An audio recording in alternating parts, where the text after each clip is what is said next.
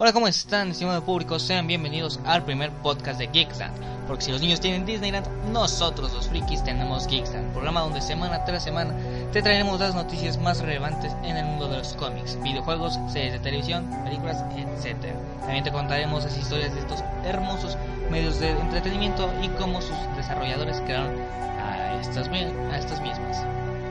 Tocaremos temas de intereses que nos, que nos pueden afectar a nosotros como fans de manera directa o indirecta. Sin nada más que agregar, comencemos con las noticias más destacadas de cine, televisión y cultura geek.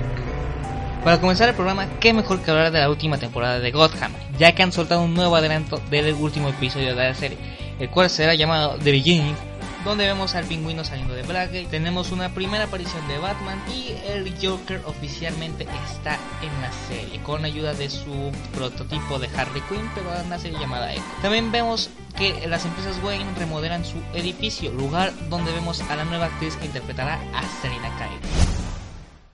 Y ya que estamos hablando de Selina, la actriz Cameron Bicondova, quien es la que interpreta a Selina en la serie, a través de un comunicado en Twitter dio a entender que el episodio 11 de la temporada 5 de Gotham fue su último como Selina Kyle, ya que cree que tras el salto temporal de 10 años que dará la serie, es importante dejarle la batuta a otra actriz para interpretar al personaje.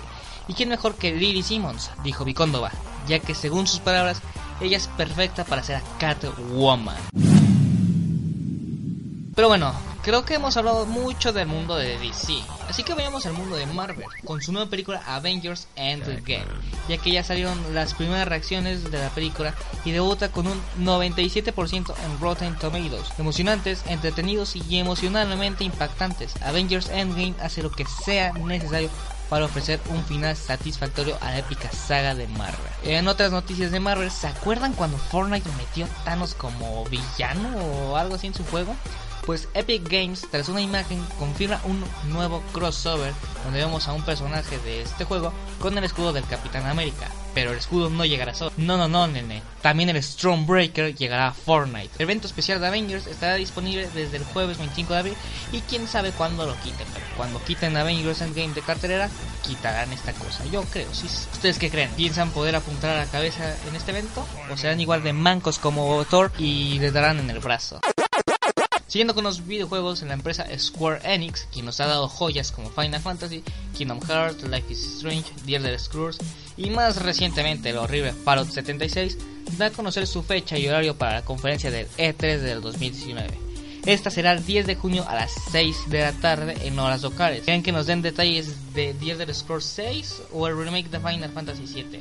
O el olvidado proyecto Marvel, quién sabe, tal vez nos sorprendan.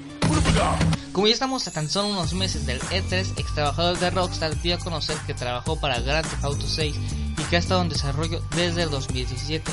También mencionó que podría haber un tráiler de GTA en la E3 de este año y que el juego estaría ambientado en Vice City y Liberty City. Saldría en 2022 y sería exclusivo por unos meses de PlayStation 5.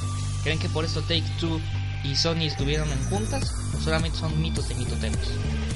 Sigamos con más rumores porque el chisme vende, ya que según algunos de estos, el próximo título de Rocksteady, creadores de la saga Arkham, sería revelado esta semana. Algunos otros rumores indican que el juego llevaría el nombre de Outlaws, no confundir con Outlast, que para los que no están familiarizados a los cómics, Outlaws está conformado por Jason Todd, alias Red Hood, Starfire, Bizarro, Arsenal y Artemisa, porque podemos especular que el juego sería después de Arkham Knight. Y hoy en nuestra amada sección Muertos que no mueren. Telltale Games revela que el juego de Stranger Things iba a cambiar la fórmula del estudio que venían ejecutando desde 2004, donde el juego se desarrollaría entre la segunda y tercera temporada de la serie. Esta sería una aventura con el formato episódico que ya conocemos de esta empresa y que nos llevaría a ponernos en la piel de distintos personajes de la serie en primera persona. Una asombrosa idea, lástima que Turtle Games se avarició mucho con las licencias de sus juegos y terminó en la quiebra, cancelando este título. Ya es tarde. 15 años tarde. Capitana Marvel cruza los 400 millones de dólares en Estados Unidos. Recaudó globalmente 1.089 millones de dólares. La capidiosa. Y ustedes diciendo que no está va chida, viejos ridículos.